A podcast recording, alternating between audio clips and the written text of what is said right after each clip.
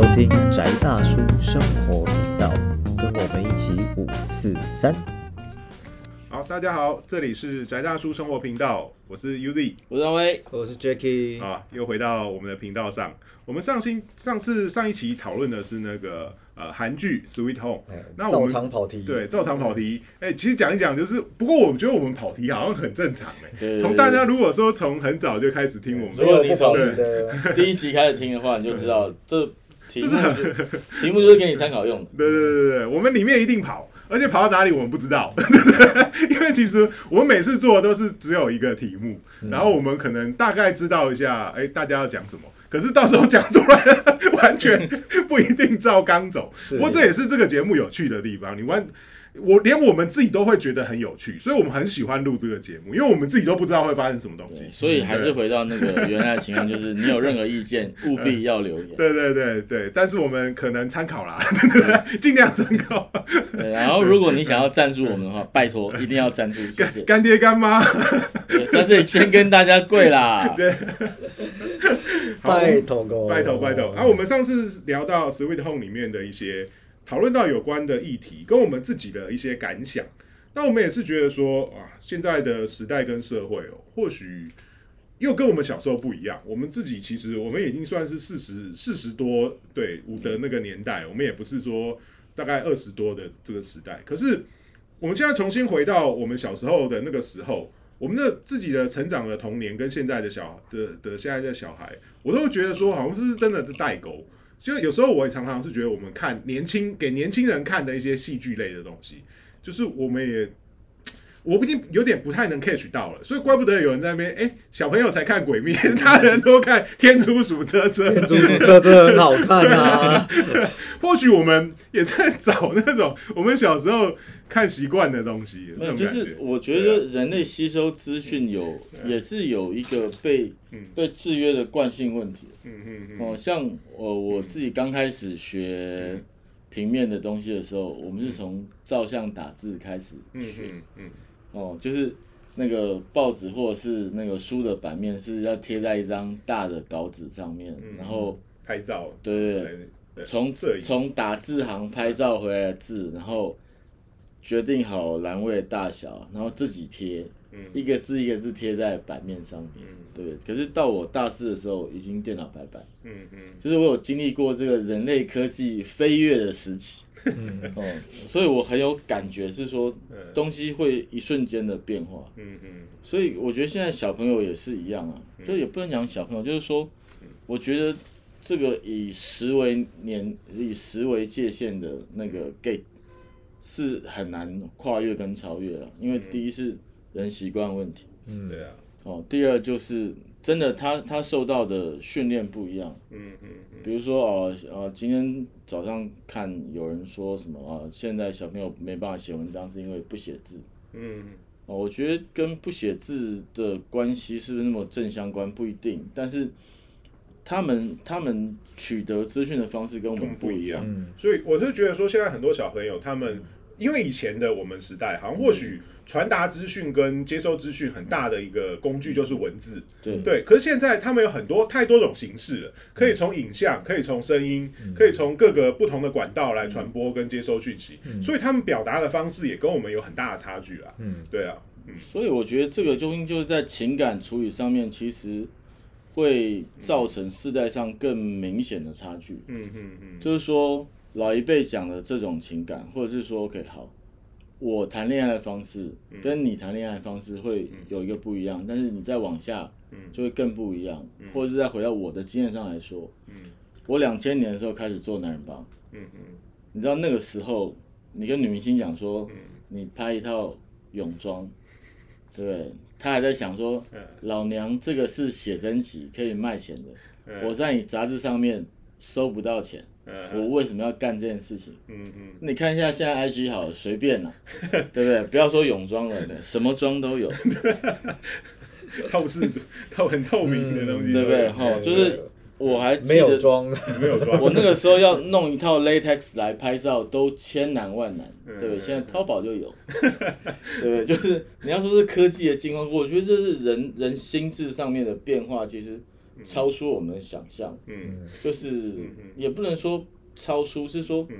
呃，过去有一些可能是在讨论的心理状态，嗯嗯，但现在已经实际发生。对因为我我自己有一个看法，因为我有次跟朋友讨论到，就是说韩国他们现在的影视创作跟漫画还有小说的风格，很多很像是大概七八零年代日本的那时候的风格。虽然说现在的表现形式跟它的呃一些呃就是外在的一些状况跟以前不一样，可是它很像那个时代的某一种。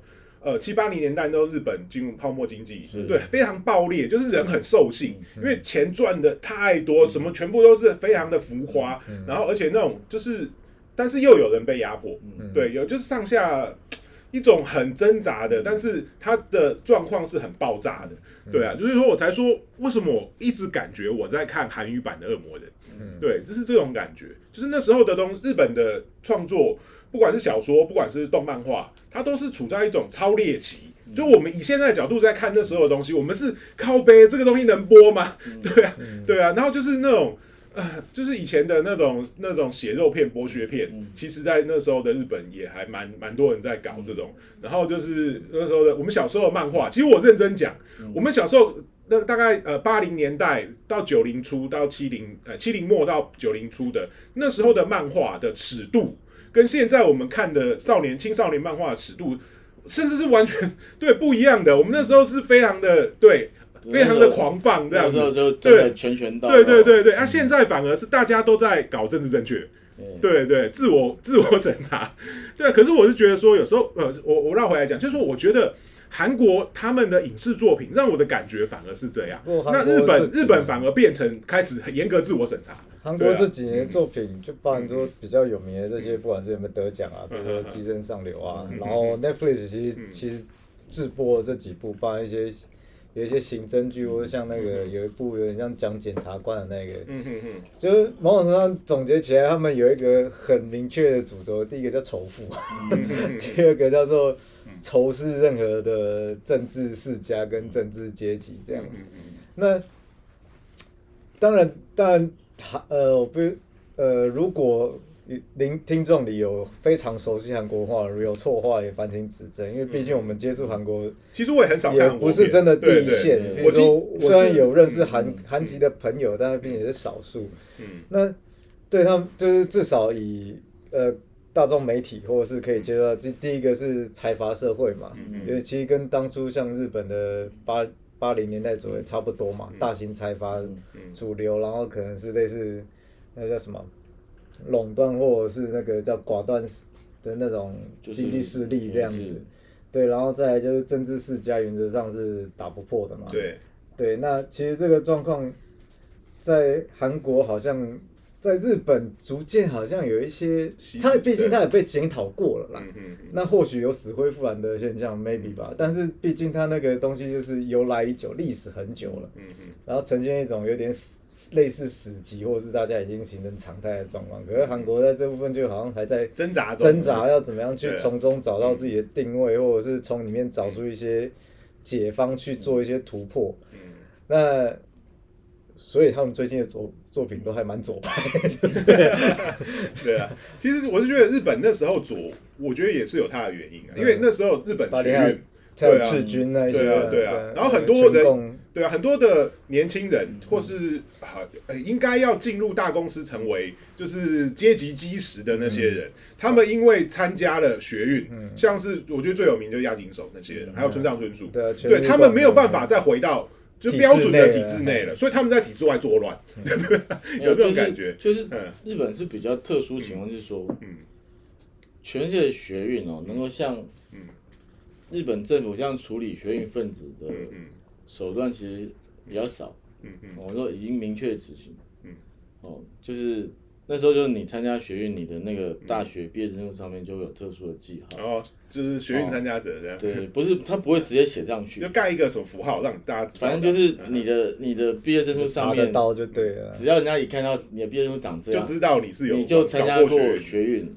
所有大企业不会用你。嗯嗯嗯。就是这个东西到底是政府明文规定，还是一个私底下的受益，我我不是很确定。所以他们也有像部落名名册的这种东西，对，就是传说中没有，就是说嗯学校里面就查出来，嗯嗯所以为什么你看像宫崎骏也是，嗯嗯宫崎骏也是参加学运的人，嗯嗯。哦，只是说他世家有点背景，所以他就能够稍微嗯。混到比较好的地方。嗯嗯。但是就是，但是就是说，日本整体社会会觉得学运对他们来讲，或者是呃赤军连这种东西，嗯对他们来讲不是造成社会的流动或者是意识的进化，他们觉得是我们就是找麻烦，嗯嗯就是所以他们会总体集合去这样处理这个事情。嗯嗯哦，那那所以你说为什么日本现在会变成这样？就是那些人在外面外面找麻烦，是因为他体制内没有办法在建设大日本的对啊，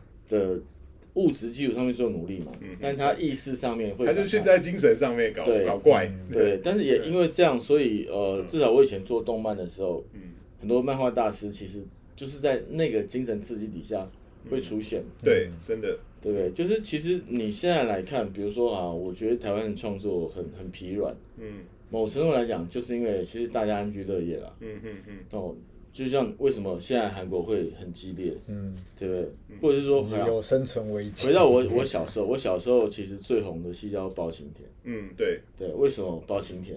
其实因为司法不公啊。对 哎，我觉得我我很想，我们下次来做聊时代剧，对对对对，古装剧跟对，时代剧，就是就是你你知道，就像包公案、施公案，嗯，哦这样子的东西，其造实访将军，对报访将军就是对，或者是水户黄门，远远山金四郎，对，就是就是为什么有会有这些东西，就是因为嗯。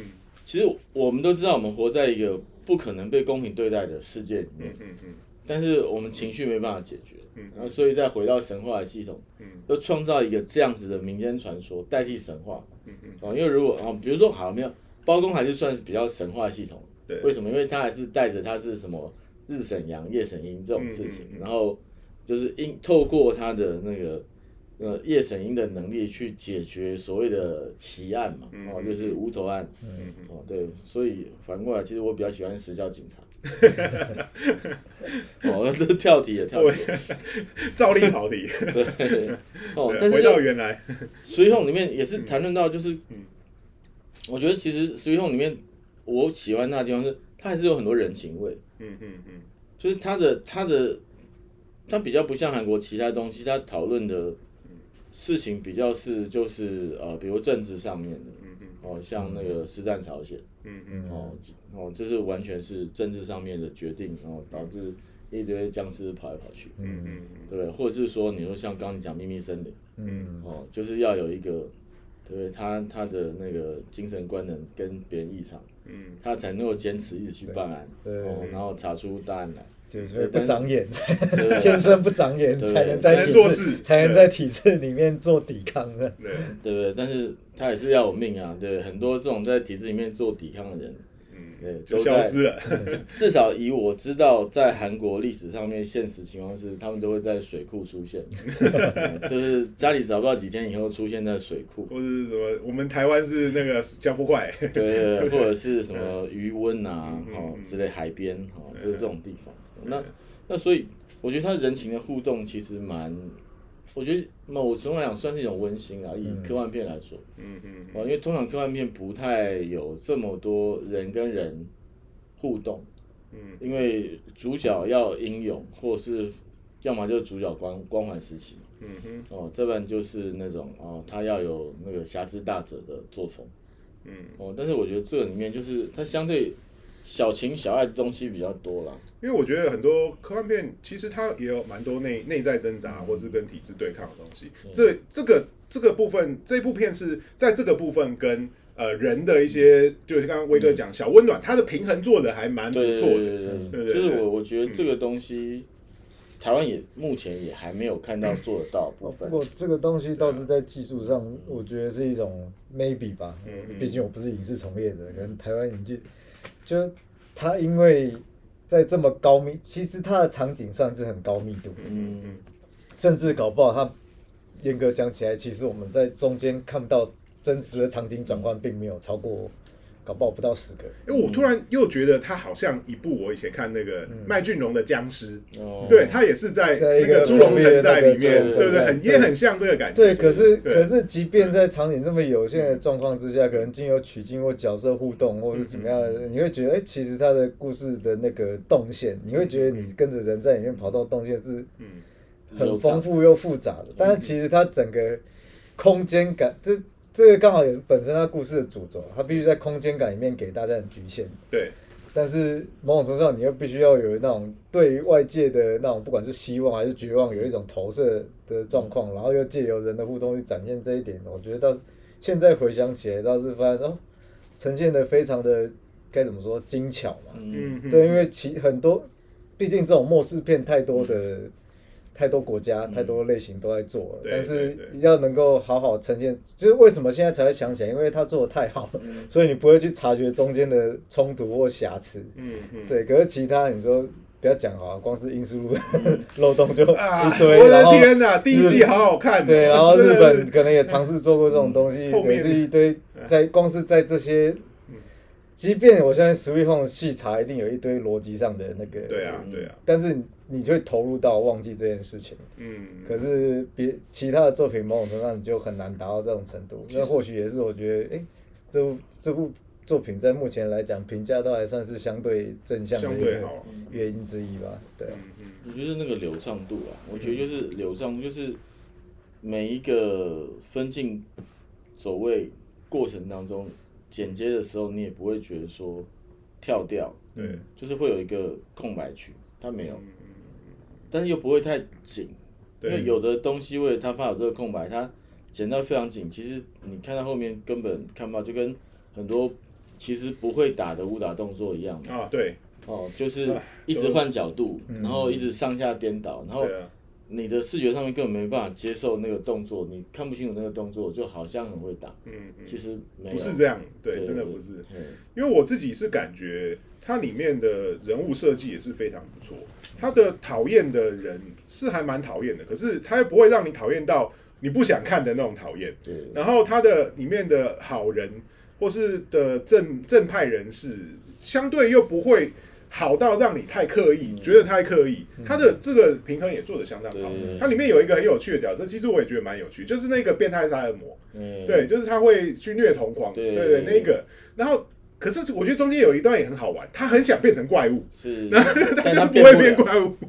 对，就是其实我是觉得说 嗯，呃，我不确定原作的情况怎么样我是在导演处理这个角色上面，我觉得很漂亮，是说如果是呃传统的恐怖片。就是符合预期的时候，他一定会变成怪物，而对对。且他就出来大杀四方，然后莫名其妙的最后主角出来一刀就把他挂掉，对。啊，就是这种很腐烂的东西。但是他反而是让这家伙一直被揍，对，哦，一直被揍，嗯，就是我我其实你从这里来看，就是你又可以去想说，他在他还是一个情绪出口，嗯所以那到底这个世界上，或者是以韩国来讲，他们现在的虐童是对这个导演他关注的角度上讲，到底严重到什么程度？他需要让他在故事里面一直挨揍，嗯，哦，而且可以感觉到这个家伙翻盘这样。对啊，然后让这个家伙就是一直觉得，哎，你你你有一个机会，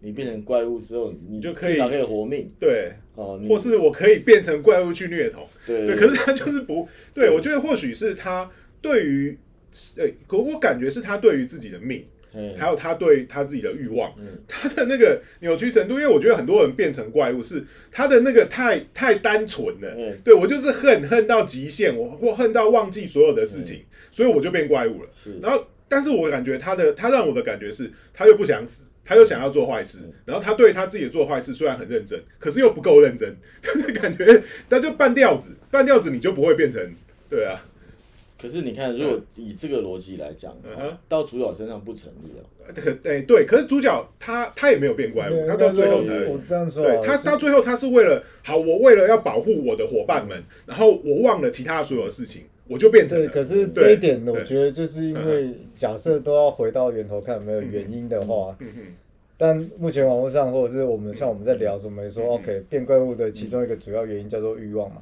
可能官方设定好像对啊对啊。可是看起来会更像一个我不知道这样的名词使用上会不会有差异，它比较像是一种执念。对啊，像我觉得是，对就是执念跟欲望的差别，就像你刚刚讲，它是不是一定要？它是一个视觉，是不是真的就定在那个地方的点？嗯嗯嗯，那主角主角为什么像刚刚说，为什么主角就会产生那样的能力？对，那另其中一点是，我会觉得说，它来自于一种，如果用主角的那个状况来讲，跟蝙蝠侠有点像，嗯。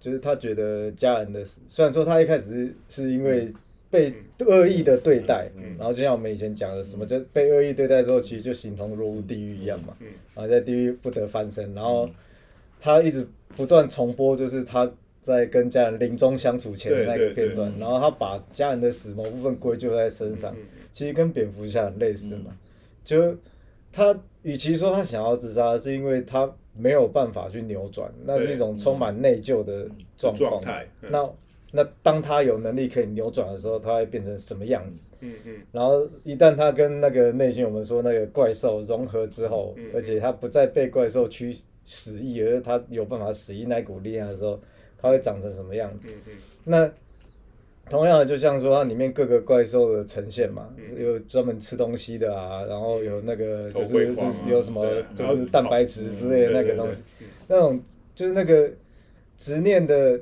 强度，嗯。然后以及那要怎么讲深度嘛？但是深度这件事情，我觉得就比较难定义，因为有可能就漫画 idea 想到就把它画出来，因为很有趣之类。的。那可是讲到像那个那个虐童狂杀人魔之类的时候，那你说要从这一块去解释的时候，我其实抓不到点。我觉得就只是说，他就有一个像是一个给观众情绪平衡的丑角的我我感觉他做。他做这件事情是一种恶趣味，嗯也就是说他他到底是不是用他最专注的所有的东西去完成这件事情？嗯如果以我来看，我我的感觉，因为我不确定他的原则，我觉得你给他一件别的事情，他也可以做得很开心。嗯。对，就是说你给他嗑药，或是给他其他的，他不一定虐童，对，就是说他只是只是去有趣的，他认为做这件事情是很开心的，而不是他他的执着就是完全我要燃烧到极限，就是为了这件事所以。反而就是主要的主角群每一个都看起来都更有可能变怪物。对对对对。对，男主角已经是了不讲嘛，然后流氓大叔，然后那个、可是流氓大叔他最后其实我他好像没有真的变成怪兽，他他我觉得他搞不好是对他可能是对不要不要对他应该是他应该是身为一个人，然后活到最后而死。对对，但最后是另外就是其实每一个人，然后包含说像那个那个什么，其实芭蕾舞美眉也是也是有对对可能啊。但是芭蕾舞他也是不是纯粹的，但是就是那一种执念是，但嗯。或许我们我可能等一下回去再看，或许他们在执念在某一个时间嗯嗯呃被转化，还是被理解，还是被释放，不知道。嗯对，那主角反正就主角嘛，主角就是变，感觉 他也不能不变的你你没有梗，你没有梗的话就演不下去。对我们大家就没有办法往前推了。主角不变身就变普通人可以打倒这些怪物，那这些怪物前面造成的说呃，那就会变成另外一个主题。对对对对，那会变另外一个主题。就是一拳超人前传，不过其实我换换个换个角度来看，我反而很喜欢人类去对抗怪物或对抗神的故事，嗯。因为我觉得这这是让我很感动。我举我举个例子，我超喜欢的一个场景，我记你们记不记得变形金刚里面有美军出现？嗯，对对，然后我有看到像第一集、第二集，就是人类可以开着坦克，然后用坦克炮去跟变形金刚对抗，然后可以把对明可以把密海灯可为而轰走。我我非常感动，因为我觉得我我超喜欢这个东西。对我觉得相信我是一个人本主义者，真的，我相信人可以借由自己的力量跟智慧，然后去对抗所有东西。虽然说这是一个很很很很很很很梦想的东西，以前的科学巨科学巨舰大炮主义时代，大家就是那种五零年代六零年代，就是那种核能开始发展的时候，会有这种想法。可是我还是一直很喜欢这东西。就像我为什么后来我们最近在讲，我们以后我接下来我们可能会讲佛陀。我喜欢佛陀，他最大的原因也是这个，人可以借由自己的力量跟智慧，寻求到最后的的就是那个你，从你从这里来讲，嗯。讲到其实就是嗯就刚才有讲到，我就为什么嗯。为什么要信佛？嗯嗯嗯。哦，其实已经讲到后面的主题，没关系，我们我们又跳继续预告。我们我们就预告下一次。对。对对，就是其实整个佛教如果按照修它的它的修炼程序来说，嗯。我们不是指信佛，嗯。是你以学佛或跟随佛陀来讲他的教诲，对佛陀讲的其实是一个勇者之道。再回到上一集，就是佛陀其实是带你去凝视你的深渊，就你生你生命里面所有所有黑暗的东西。嗯怎么会这样讲呢？是因为从小圣来讲，佛讲八正道，八正道是八条规范，规范你就是呃，佛认为你就做这八件事情都把它做对了，嗯你就能觉悟嗯嗯嗯哦。但是这八件事情的回到你要如何执行这八件事情，要先做一个叫反省的事情。嗯那反省是什么？就是凝视嗯嗯。嗯，那个深渊。其实我觉得另外那个角色，那个最后那个大魔王，嗯，他我觉得他反而是一个很认真去面对自己。哎，我就是我就烂，对不是对我就坏，对 对。然后我有这样的力量，我就做我想做的事情。是，对啊，对，所以啊所以就就是嗯就是这样嘛，就是嗯其实你看所有里面能够变成怪物，其实他是直视了他的需求。嗯嗯嗯。哦比如说他他也我接受了。我就很想要生小孩，虽然我的小孩死掉，嗯我不觉得我小孩跟我分开了，嗯嗯嗯，对，然后他变成的怪物就是相当巨大子宫无害啊，，对啊，对，他就是一个大子宫，然后他跟他的小孩就就在厕所里。对，就 永远的在一起了嘛对不对？所以所有人去看的时候，打开门就哦，没我没看到，，没看到。对对对，因为 嗯。嗯，你你能够，我为什么讲这时候会想哭？就你 你你能够去想说一个人他嗯。他想念他的孩子，嗯嗯。到他可以他希望整个倒回去，嗯嗯就我我离开我的孩子，我的孩子会，才我的孩子离开我他会死，嗯。所以我宁愿退回来。就是我的愿望是他在我子宫里面跟我在一起，嗯就是这个执念，嗯这个其实我觉得我比较支持刚刚 Jacky 讲哦，执念的问题，嗯嗯嗯嗯，就是变成怪物，可能就是他执着。对，他执着这件东西，比如说，OK，好，我们再回到主角为什么变身，嗯，是因为他后来执着于保护所有人我要救这些人，嗯嗯嗯对，那这些人我面对怪物跟军队，我能怎么办？我的最大值状态是什么？嗯嗯嗯对不对？所以他还是他变成怪物，他并没有回应那个嗯。他内心的怪物给给他的问题，嗯，嗯嗯，他是选择另外一条路。对对对应该说这个东西就像呃我们上一期提过的，就是一样，就像你说是选择，然后像我就故意吐槽那个 slogan 的东西，嗯就是你只能选择勇敢而已。嗯。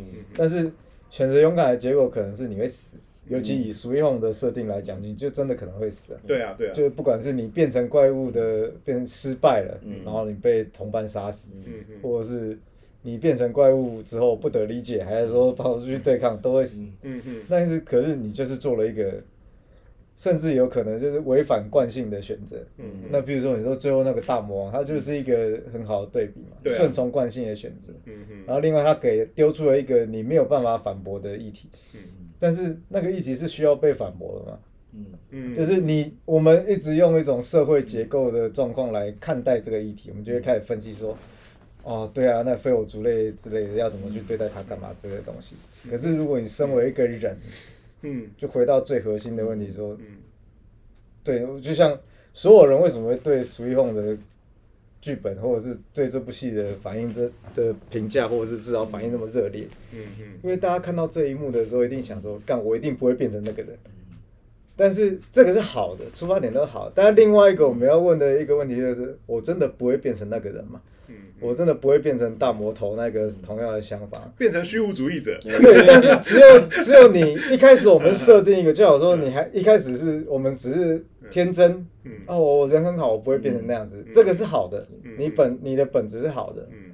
但是接下来有别的冲击来，哎，他丢出一个这样议题给你之后，那你是真的要认真要去回答，直到你把自己。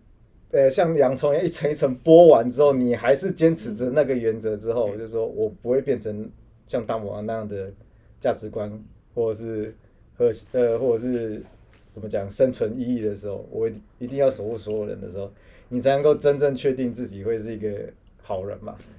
然后然后就像男主角不断的面对自己那个即将变成怪物之前的那个诱惑，对一次又一次的冲击，不管是借由制裁还是说怎样的，或者是敲破镜子，就是打破自己的幻象干嘛，一次一次的冲击。但你在影集上看起来，当然就是一个效果。可是就像是我们平常可能早上起来洗脸的时候，看着镜子说：“干，我今天到底干什么？” 我是谁？我在那种问句其实是 那种问句其实是很痛苦的嘛，对对不对？对不对？然后你就每天都重复，然后直到有一天你你赢了这样子，对啊。那那光是那个过程，我觉得就是很感人啦。但以戏剧呈现的方式，要么就要矫情，要么就是要非常的有那个 那个特效性这样。但是他呈现的就是一个，他做了一个很勇敢的决定。嗯即便这个决定，因为说真的，第一部的结尾，如果你光看第一集的时候，你会以为，诶，是不是有什么出乎意料，什么主角会那个呃干嘛之类的？对，那他呈现就是说，你要做很勇敢的决定，即便你知道那个结果可能是，就是就是自己的消灭之类的嘛，对啊。我觉得其实我我觉得刚刚讲到虚无主义者这个东西啊，我觉得可能我我自己的感觉是，我会认为说主角跟大魔王他们在某一个程度上都是类似虚无主义者，可是一个是积极虚无主义者，一个是消极虚无主义者。那像大魔王，他可能最后就觉得说啊，干，反正都这样嘛，那我就我就烂，我就坏，对，或是我就随着我的心意去做那种，我以我就随便这样子，然后或是我就顺着顺着这样去做一些鸟事，对，然后可是你男主角他可能会觉得，要是我我是这样感觉，是最后反正都变成这样了，那就已经做什么都不见得有太多意义，那我就来创造新的意义，对啊，我就来做我想做而且有帮助的事情，可是另外一点就是，嗯嗯。呃，这可能有点多假，而且有点超时，没关系，就是对，嗯。像最后那个大魔头那一只嘛嗯，嗯，他一直呈现的就是很冷静，对对。很理性，嗯。然后什么都有办法分析，然后你跟他讲什么任何人性光里面到到常他都会反驳你，对，那其实嗯。其实在我记得像圣经之类的吧，嗯。反正就是基督教文化里面，某种程度上，撒旦他跟所谓的人类的智慧是有一定的对比的。嗯嗯，那一样，但这不是我自己的意见，也是借 JVP 或是他们相关这个以后我们我们再来，我们会对有更深入的但。是其实它里面就有讲说，人的智慧、人的智力，不要讲智慧哦，我们讲智慧有时候会像是什么宗教或是终极的那种大智慧，而是说人的智力或者是我们的科技创造之类的东西，是一件很危险的事情，是因为我们会去迷恋我们自己的制造物，嗯我们会会去迷恋自己产生出来的说法跟理由，嗯然后那个东西会取代。其实就我就觉得我已经找到真理了，我就觉得我就是对的，偶像崇拜，我怎样都有办法想想出更好更漂亮的说法，更有力的辩驳。但是那些东西跟事实有没有关系，其实不是正相关的。对对，那那个角色，我觉得说，你说虚无主义最恐怖的状况，某种程度上就是因为你你超级聪明的虚无主义，对。就是这种方式的呈现嘛。对对，啊，我在看到那个角色的时候是这种感觉啊。就是他已经相信那个结论。，对，没有人可以比较动到他。比较可怕的是那个，就是你已经把故事说完，你认为你把故事说完，嗯。所以你开始重复故事，因为你你没有你没有被消灭，嗯嗯嗯你没有或者是你没有消灭，但但是你已经认知了这个结论，嗯嗯。所以对他来讲就这样啊，我就是凭我的喜好。为什么对啊凭我的喜好？是因为我不需要创造新的价值，因为价值已经被我决定了。对对，确实是这样。嗯，嗯所以我觉得就是你也可以说它是一个沉沦的象征啊。嗯嗯哦，就虽然你得到终极的力量，嗯哦，某某程度上来讲的终极的力量，至少在在第一季的故事里面，它是终极的力量。嗯，对，但是它的故事也结束了。对，对，为什么？因为他的第一天跟最后一天，如果他不会死的话，其那就实他都一样啊。他已经下地狱了。对为什么？因为我就是嗯，就是看到什么我不爽，我就把它吃掉。对对对然然后后我就把所有人杀光。对，就是我的目的就是只要有凸起来就把它移平。嗯嗯但是他其实他的故事已经结束了。嗯就是我对我来讲，地狱的某一个角度，可能就是你的故事已经结束了。嗯嗯嗯，哦，然后你只能在你你造成的所有的的 shit 里面，你就继续打滚是的，是的。哦，然后你没办法从那个圈圈里面逃出来。我觉得这个其实就是地狱了。嗯，哦，拔不拔舌，什么拉不拉长，这？个做另外形式表现。对对对对，所以 嗯所以我觉得你硬要说第一季还是有结尾的啦。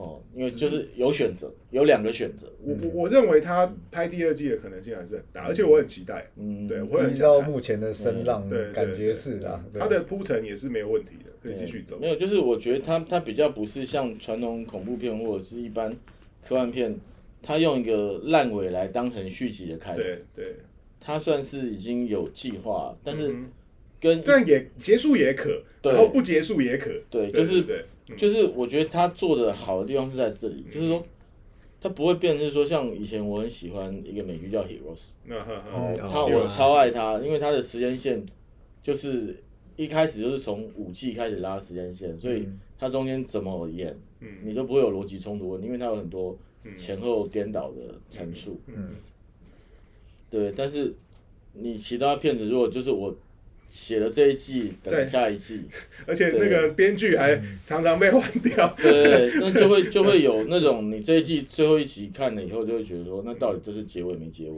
嗯嗯嗯，对，但是他如果又没有下一季，那就变成可能前面不管演的多好或拍得多好都烂掉。不过这也是这个时代影剧创作的一些投资，还有一些制作上的问题啊。嗯这我们可能就那个。对对啊，不过 Netflix 应该是富爸爸等级的，有所以 N N 爸有 N 干爹对对对 对 N 干爹不过据说是好像是那个吧，就跟原作者之间的嗯，商谈是否顺利，也是再看吧另外一个坎这样子啊。嗯韩韩剧韩剧韩国改编很常发生，其实也不是韩国啦，就是包括日本最近都有很多就是改编权的问题，对啊，对啊，对，然后就会导致它的影视转换上面会不顺畅。嗯，像我以前喜欢《白熊咖啡厅》，哦，对然后，那个作者因为拿不到影视改编费，我直接不画，嗯嗯嗯嗯，对，所以连原作都消失。然后这种事情，我觉得以后可能还是会有。